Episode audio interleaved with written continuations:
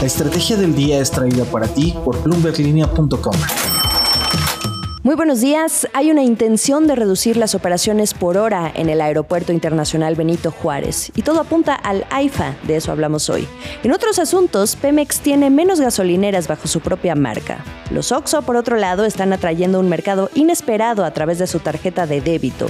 Y Sarah Jessica Parker, esta actriz, le entra al negocio de las bebidas espirituosas. ¿De qué estamos hablando?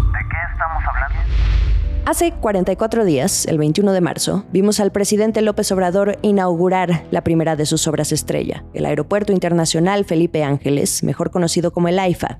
Y como lo hemos platicado aquí, sí, se inauguró en tiempo y forma, pero aún con obras inconclusas, pocos vuelos, un par de nacionales y uno internacional cada 15 días.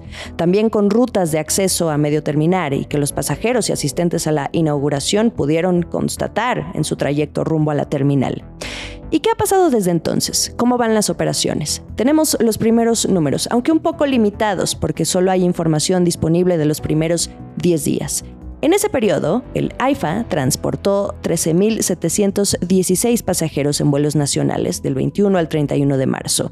Fueron las rutas, algunas más concurridas que otras, a Cancún y Tijuana con Volaris, Guadalajara y Monterrey con Viva Aerobús y Mérida y Villahermosa a cargo de Aeroméxico. Nos falta todo abril, son pocas rutas.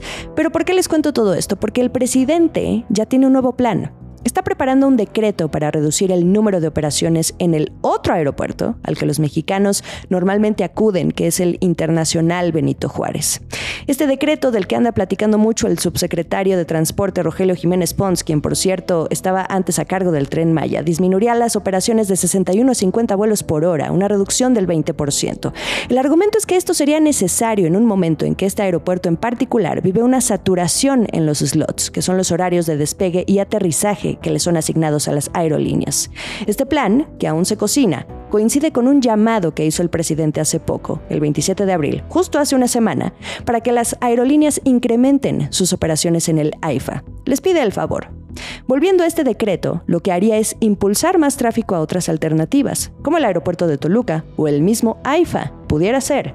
Pero también los pasajeros necesitan de incentivos para hacerlo. La cercanía o las vías de acceso son fundamentales, pero también nuevas rutas. Las aerolíneas observan sus factores de ocupación cuidadosamente. Sin embargo, en Bloomberg Línea intentamos obtener su punto de vista sobre este posible plan, pero hasta el momento no tienen ningún comentario.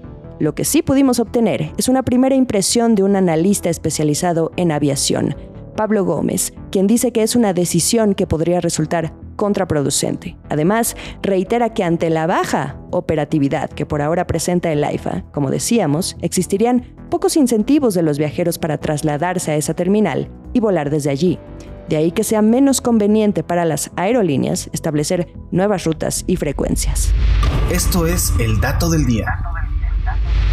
La marca Pemex está perdiendo mercado en el terreno de las gasolineras. En tres meses hubo 311 que dejaron de utilizar la imagen. Como ustedes pueden ver por las calles, al menos desde 2017 la atención del cliente ya no solo la acapara Pemex, sino otras marcas competidoras que se han ido instalando en territorio nacional, al menos desde 2017, como parte de los efectos de aquella reforma energética del expresidente Enrique Peña Nieto, que abrió el mercado a la competencia.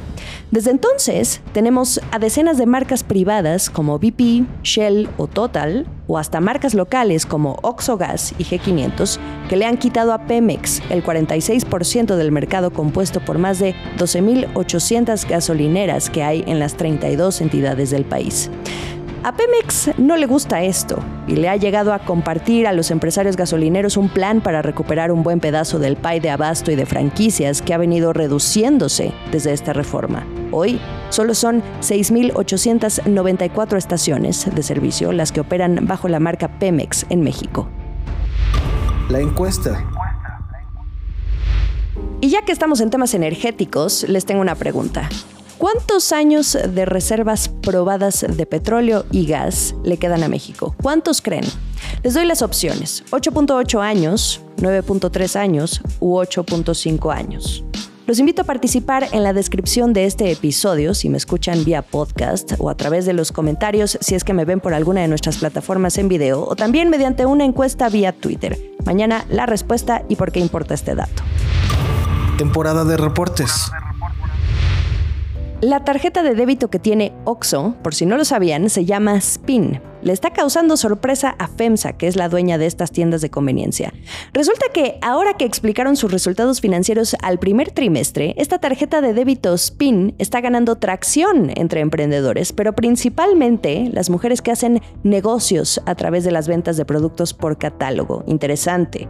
Esto causó sorpresa al interior de FEMSA porque es un nicho que no veían venir. En México hay 447 mil personas que trabajan como vendedores por catálogo. Son datos del INE FEMSA está llamando la atención de este mercado. Lo que hace Spin es que permite depositar entre usuarios de la misma app y realizar transferencias SPAY y luego retirar el dinero desde la app o desde los OXO. Al final, este es un modelo fintech que hoy se conecta indirectamente al SPAY, que es la infraestructura de Banco de México que permite a todo banco y entidad financiera regulada en este país el enviar y recibir pagos entre sí en tiempo real. El alcance que va teniendo Spin es relevante, sobre todo ahora que también busca captar más usuarios con la integración de otros servicios como remesas y crédito, pero también en un momento en que Banjico busca homologar las reglas, poner piso parejo a quienes se conecten directa o indirectamente al SPAY. El último sorbo.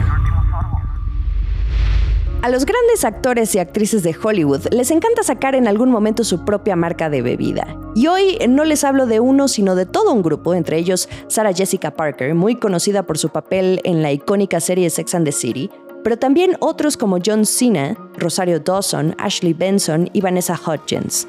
La marca Thomas Ashburn va a estrenar una variedad de productos listos para tomar y cada uno estará vinculado a estos famosos. Una estrategia de negocio para el desarrollo del producto y sobre todo la promoción. Por ejemplo, el drink de Sarah Jessica Parker será un Cosmo, el cóctel que el personaje de Carrie hizo famoso en esta serie.